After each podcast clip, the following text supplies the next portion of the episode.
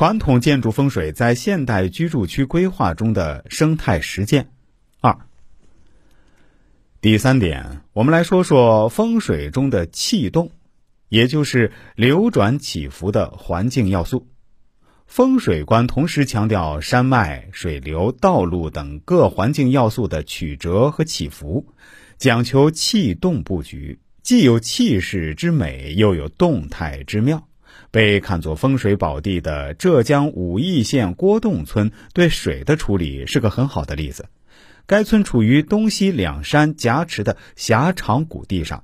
两股山泉汇成溪流，自南而北穿村而过。但这一止水有被曲曲流转的风水观念，于是他们对此改造补救。首先将溪水出村之口改向两山对峙、宽度只有一百米的山谷处，使溪流遇到西面的山包，又折至东山脚下，再折而向北绕道出村。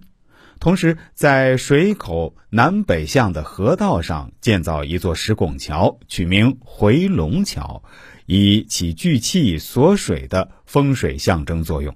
事实上，从生态角度来看，动感的形态除了有其韵律美感外，蜿蜒起伏的山峦无疑有利于野生动植物的繁衍生息。曲折回环的河流也是改善局部生态环境、涵养生物及防洪的有效手段，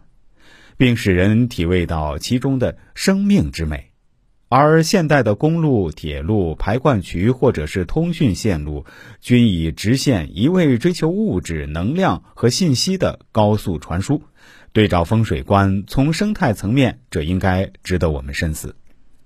第四点，我们来说说关于风水中的气场，也就是一个安全稳定的空间形式。气作为风水的核心，虽然含混不清，无法界定和测量，但以气为统一功能特征的系统是可以操作和控制的。气周流于天地万物之间，即能治生物、信息及精神于一体。所以，气可以用场的概念理解。在理想的风水气场构筑上，中国的大多数地区采用院落为其主要空间形式，风水学谓之气场中心。这个半自然化的小宇宙形成了内向型的小气候，较之于自然更具有可调节性。院落的封闭型或半封闭型空间，以借景、对景等诸多手法，把自然山水投影到气场中来，像一个杠杆，在人与自然之间起到了平衡的作用。它的存在，除了给予人类心理上的安全感外，也使人类抵御自然灾害的能力大为增强。这种人与自然不直接赤裸面对的空间构成和居住方式，获得了人与自然和谐的关系。